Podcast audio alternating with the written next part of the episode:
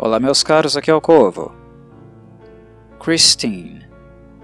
Um filme que divide muitas opiniões.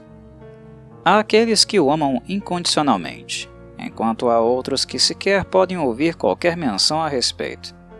Honestamente, toda esta passionalidade não surpreende por envolver dois públicos fiéis e dedicados.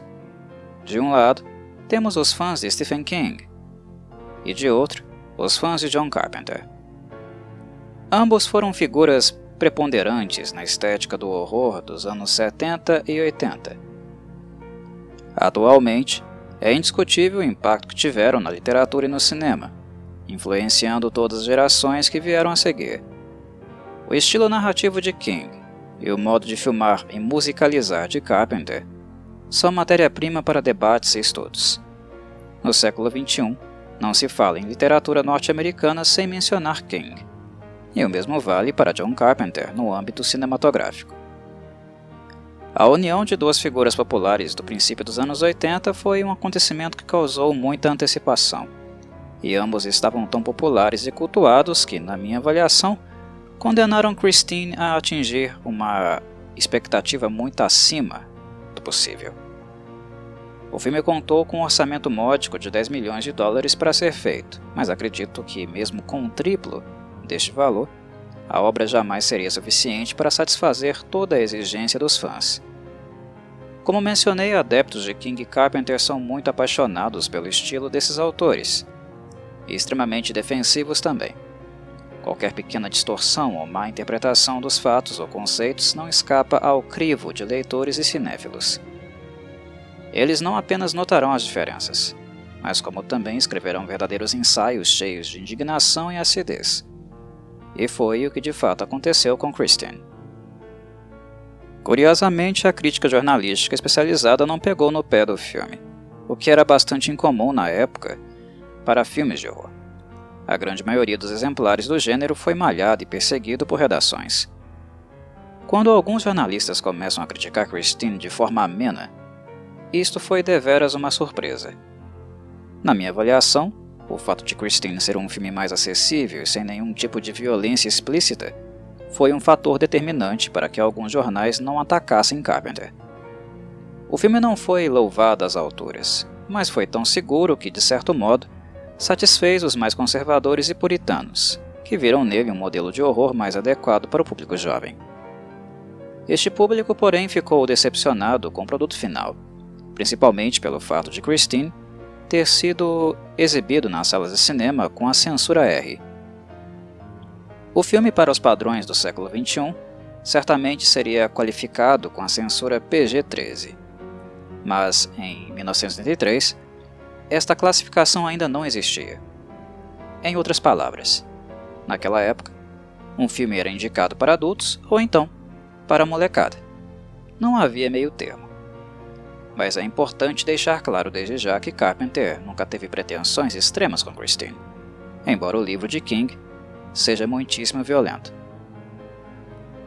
Um exemplo categórico que posso dar é da morte de Moody.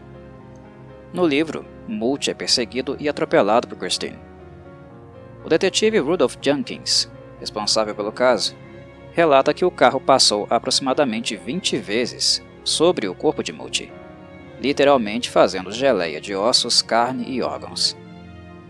Não sobrou muito dele para ser coletado no asfalto, o que é perturbador de se imaginar e também muito intimidador quando nos damos conta da sede de vingança e fúria de Christine. Para ela não bastava matar Moody.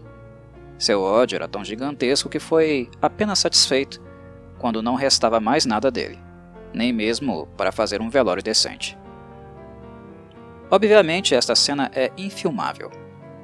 Não há a menor possibilidade de um carro passar 20 vezes por cima de um ser humano e que assistamos a isso em uma sala de cinema. Se John Carpenter filmasse algo assim, Christine nunca teria recebido sinal verde para distribuição. Levando-se em consideração que este era o tom do livro, e Multi não foi apenas uma exceção, Carpenter não teve outra escolha a não ser puxar os freios de Christine. O diretor decide conscientemente criar um filme onde o mais importante é a ambientação, que por sinal sempre foi o que ele fez de melhor. Ao invés de investir em um filme over the top, completamente inadequado para os padrões da época, ele fez uma série de ajustes para assegurar que o investimento financeiro fosse recuperado. Christine não apresentou o superávit esperado, mas conseguiu lucrar o dobro do montante investido.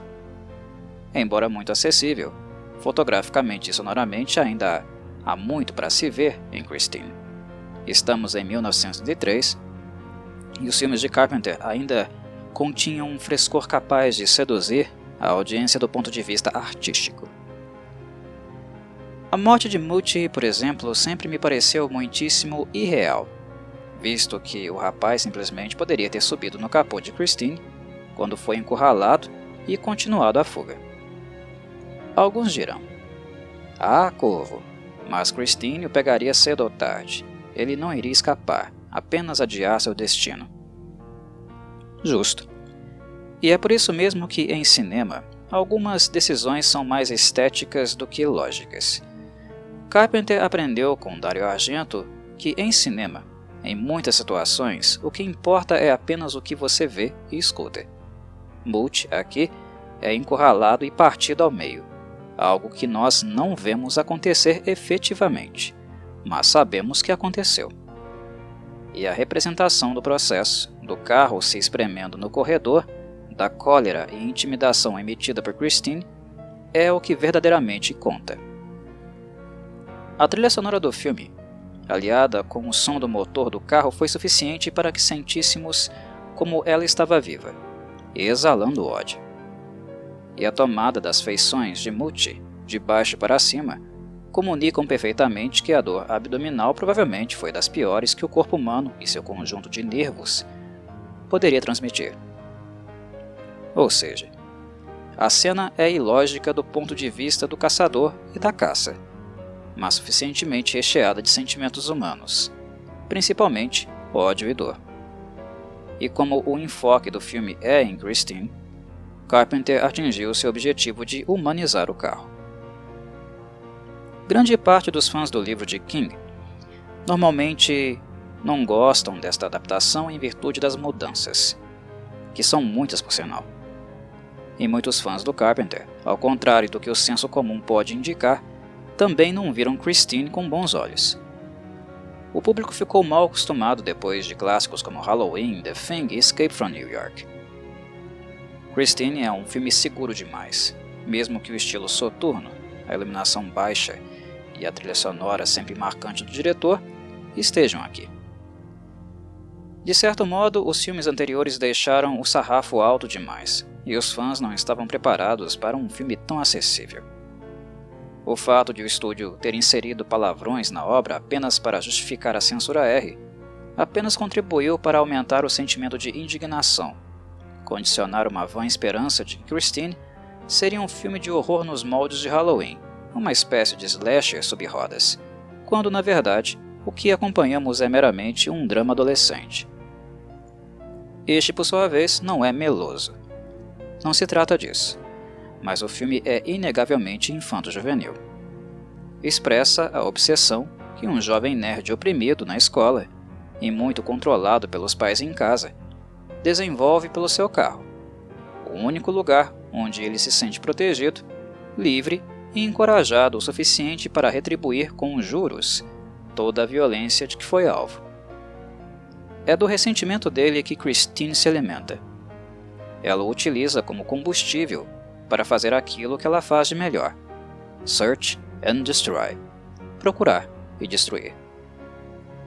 Christine é perversa e um fator determinante na corrupção de Arnie. Eu sou apreciador de King e do Carpenter, mas sendo justo e franco, nem o livro ou o filme podem ser considerados highlights de suas carreiras. Isso não quer dizer que eles sejam ruins, não me entendam mal. As obras têm tantos admiradores por um motivo, e eu, inclusive, gosto do conceito de ambas.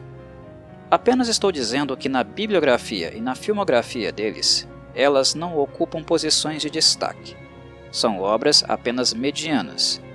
E importante que se diga, muito diferentes entre si. Isto graças a John Carpenter, que desejava uma abordagem diferente desta belíssima e charmosa caranga, o Plymouth Fury, modelo 58.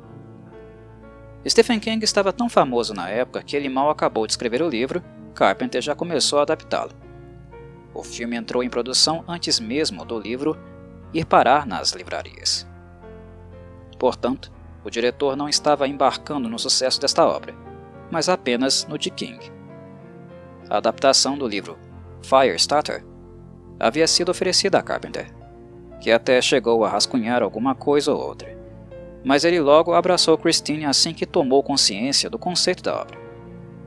O fato de Richard Cobretz ter sido escalado para produzir o filme também tornou essa decisão um pouco mais fácil, pois ele já havia produzido a minissérie Salem Slot, considerada por muitos a melhor ou uma das melhores adaptações de uma obra de Stephen King para o cinema.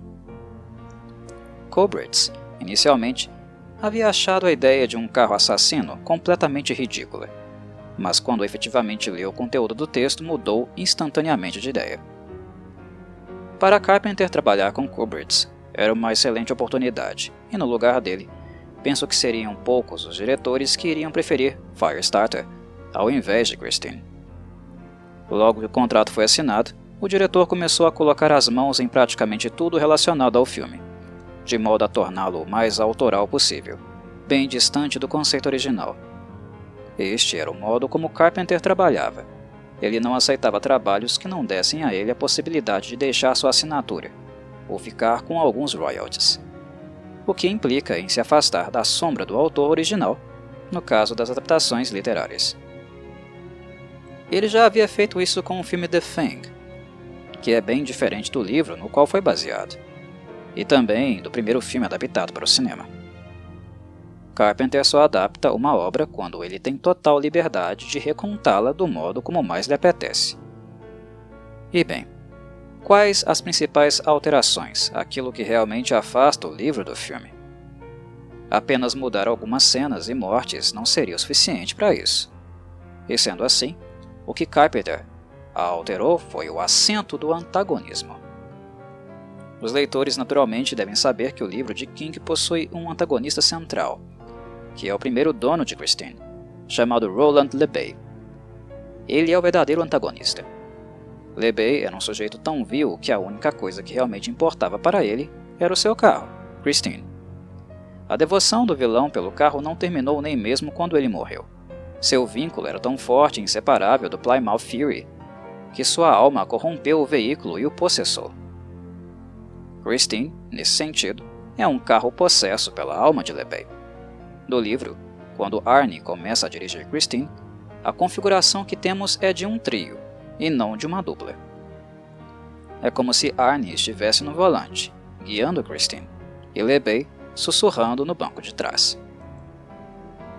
O filme de Carpenter corta laços com LeBay. Ele é mencionado no filme pelo seu irmão George, mas o que o diretor queria era que o carro fosse a fonte do mal. Portanto, embora LeBay tivesse sido um traste no filme também, de certo modo ele apenas foi mais um homem na vida da possessiva, dominadora, obsessiva e vingativa Christine. Christine é uma garota, meus caros, e uma das mais lunáticas e histéricas que se pode encontrar. LeBay era dela, assim como Arnie passou a ser, no momento em que a viu. Amor à primeira vista, união sobrenatural e que só poderia ser dissolvido por meio da tragédia. Carpenter desejava humanizar Christine, e LeBay nesse sentido teria sido um estorvo, um complicador para isso. Com ele, ela teria sido apenas uma ferramenta. Para o diretor, Christine deveria ser um membro do elenco, assim como foram Keith Gordon, John Stockwell e Alexandra Poe. E como nós sentimos o ciúme do carro através de suas represálias, a forma como Christine persegue qualquer pessoa que ameace retirar dela a predileção de Arnie, como ela o manipula e altera seu comportamento, como até se comunica pelo rádio por meio das letras das músicas. Tudo isso nos faz sentir que Christine está realmente viva e tem personalidade, que é a garota capaz de roubar seu coração, com uma força desproporcional, personalidade tempestiva, doação integral e incondicional. Christine é a mulher que vai fazer o companheiro superar todos os receios possíveis, mas que exigirá amor e devoção plena. Christine é obsessiva, apegada. É como aquela paquera de uma noite que você começa a sair mais algumas vezes e que em poucos dias está te seguindo e vigiando até no banheiro, totalmente possessiva. Ela dará tudo, viverá por você, mas vai requerer total devoção. Você é dela, e não há meio termo. É interessante como Carpenter consegue perfeitamente comunicar todos esses fatores. E por esta razão, embora filme e livro sejam tão diferentes, eu ainda gosto muito da adaptação de Christine. Porque jamais um carro, um simples carro vermelho, foi capaz de me fazer sentir tais coisas. Jamais um carro me deixou mais interessado e curioso do que membros do elenco. Neste filme, temos a belíssima Alexandra Poe para observar, mas é Christine quem realmente queremos ver. Nada mais importa. Ela é a verdadeira musa. A musa insana, rancorosa e homicida. E por mais que muitas pessoas possam relativizar o feito de Carpenter, este ainda é digno de nota. Não é tão simples ou fácil fazer com que um objeto inanimado seja humanizado deste modo. O diretor atingiu o objetivo. De maneira prática e objetiva, ele ilustra vários exemplos e comportamentos típicos de relações amorosas abusivas, e utilizando um carro e um jovem adolescente como modelos ilustra homens e mulheres cujas personalidades são extremamente alteradas depois de começar um novo relacionamento, afastamento social, a relação de dependência, a mania persecutória e ciúme doentio. Tudo está sendo representado aqui. O fato de Carpenter alterar a personalidade de Arnie como se Christine estivesse sobrenaturalmente moldando seu comportamento, como uma namorada manipulativa faria, é muito interessante. Mas notem como ele, em pequenos detalhes, vai reafirmando e reforçando esta tendência, como por exemplo, nas cenas onde os vidros de Christine estão escurecidos. Não sabemos se ela está sozinha ou com Arnie. Ficamos com a sensação de ambos estarem se tornando unha e carne, que a separação deles é apenas didática. Há muitos filmes divertidos de car exploitation, mas é difícil apontar outro com características sobrenaturais que tenha tido tanto destaque como Christine, mesmo com todos os problemas e críticas recebidas. Fotograficamente, a cena onde o carro persegue Buddy lentamente pela estrada escura, completamente em chamas, com calma e frieza assassina, é uma das mais marcantes dos filmes de Carsploitation. Ela jamais saiu da minha memória. Carpenter fornece ao bom conceito de King o apelo estético e sonoro necessário para criar um quadro de horror automobilístico sem precedentes. Esta cena, para mim, foi muito mais marcante do que as interessantíssimas regenerações de Christine, onde ela volta ao normal após severas avarias.